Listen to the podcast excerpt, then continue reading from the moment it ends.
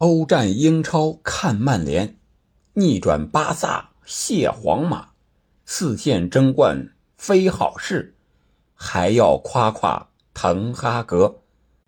本期节目呢，咱们就聊一聊欧联淘汰赛附加赛次回合这场比赛，最终比分是曼联二比一在主场老特拉福德球场逆转巴萨，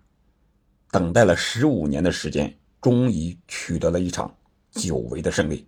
这样曼联也是顺利的进入了十六强。嘿，不好意思，和我前期预测的应该是一样的，曼联应该不用加时赛，九十分钟解决战斗逆转了。咱们聊聊这场比赛的战术啊，曼联这边呢，首发是四二三幺，德赫亚、卢克肖、利马、瓦拉内、万比萨卡，这是后防线上的啊。五个人，然后中场卡塞米罗、弗雷德，这是巴西的双后腰，然后是毕费是在右边，拉什福德在左边，桑乔在中间，韦格霍斯特呢是突前打中锋，这个是有点出人意料的，但是从效果上来看呢，并不是特别的好。然后滕哈格呀也在半场的时候进行了调整，而巴萨这边呢，哈维我觉得用兵有点捉襟见见肘了。首先，登贝莱、加维、啊佩德里啊，这是伤的伤，红牌停赛的停赛，这三员大将上不了，对他们中前场的影响还是比较大的。首发的依然是门将特尔施特根，然后左后卫是巴尔德，中后卫呢是克里斯滕森和阿劳霍，孔德是右后卫，三中场是德容、布教授和凯西，然后顶在前面的是罗贝托、拉菲尼亚还有莱万，啊，这是双方的阵容。从场上来看，双方一开场就想把这个比赛拖入自己熟悉的节奏。曼联是抢打身后啊，卡塞米罗有几次机会直接打这个巴尔德的身后，但是无奈呀，这个毕费和巴尔德比速度上有点劣势，而且他毕竟老了，灵活性上也不如巴尔德。在数次对抗之中，毕费几乎都是落了下风的，特别是在第十八分钟。这个巴萨进攻的时候，在曼联的禁区，毕费防守很积极，但是让巴尔德绕到了身前，啊，毕费在身后的外线不得不进行拉人犯规，造了毕费一个点球，然后由莱万操刀主罚，虽然是罚进了，但是也是很惊险呀。德赫亚这个右手已经扑到球了，可惜啊，是手掌。可能力量没有那么大，打到球之后又上弹了一下，还是滚进了球网，啊，这就是上半场前十几分钟。虽然曼联抢得很凶，想拖入自己的节奏，但是反而是一个意外，让巴萨取得了领先。领先之后的十几分钟时间里边，巴萨基本上是掌控了局面，但是呢，曼联慢慢的也调整过来了。虽然他心态有点着急啊，打的有点乱。但是随后到三十五分钟到，呃临阵结束之前的啊半场结束之前这段时间，呃曼联和巴萨打的还是啊难解难分的啊有点不相上下的感觉。中场之后呢，滕哈格首先进行了换阵，这个就得夸一夸滕哈格了，这个变阵变得非常的果断及时而且有效，由四二三幺变成了四幺四幺更激进了。他把韦格霍斯特直接拿下，换上了桑玉复出的这个，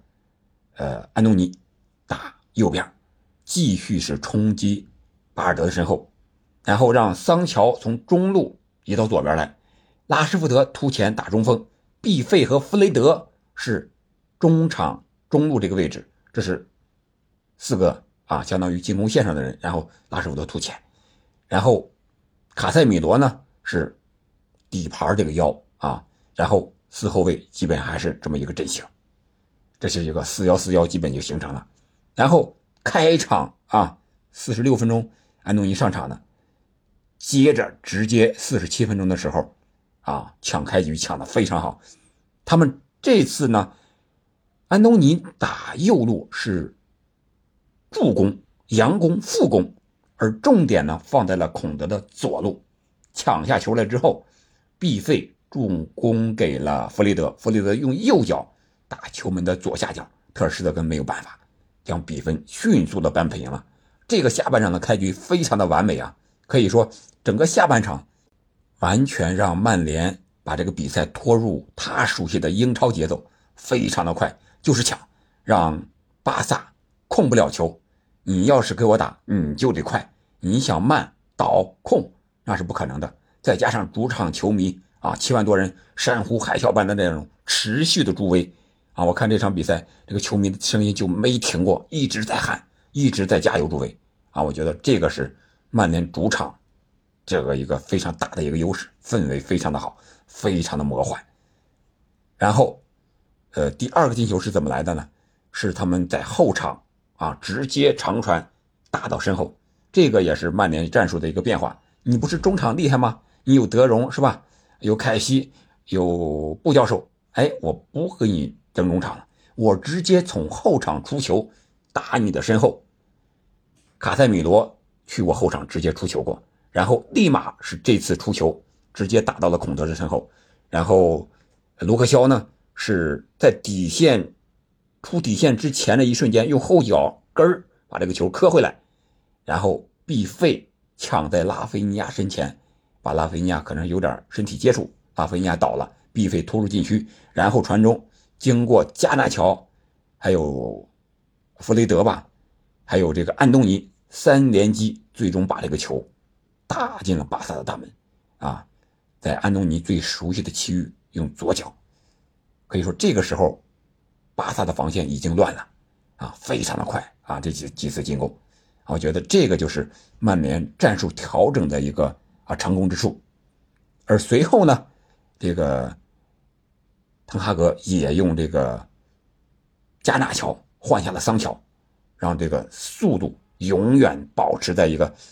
高端的一个水准上，持续冲击的巴萨的后方，让他们不敢控球，不敢慢下来。而这个时候，曼联二比一领先之后，巴萨也不能慢了，只能是强攻了。那强攻。他也没有办法，因为这不是他熟悉的节奏，而且哈维也面临着无人可用的这种一个境界。前场呢，只有法蒂和弗兰托雷斯，替下了是啊拉菲尼亚，还有罗贝托，其他的就是八十分钟的时候，阿劳霍可能有些伤病的原因，让这个呃马克思阿鲁索给替下了，其他人就没有可换的了。我们看看巴萨的一个替补名单，也确实无人可换了。除了咱们刚才开场讲的那三名队员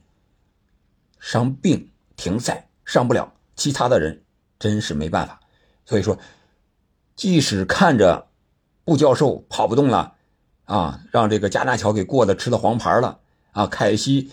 后插上到了底线也没劲儿了，也追不上球，也传不出来了啊。光有德容一个人，又让弗雷德在那儿和第一场一样啊，狗皮膏药一样贴着他。让他一点办法没有，发挥不了更大的效能，只能眼睁睁的让这套阵容最终打满九十分钟。啊，虽然最后时刻啊莱万有这个射门的机会，但是我刚才说了，要感谢皇马瓦拉内和卡塞米罗这两位中后场的大将，真是曼联取胜的关键先生啊！瓦拉内是在门线有个解围。而卡塞米罗呢，是封堵他的二次射门的机会，还有一次是不得不吃黄牌的犯规拉到了莱万，啊，这都是他们这个大场面先生啊，在欧战这种经验啊，起到了非常关键的作用。什么时候该犯规啊？什么时候该传球、该出球啊？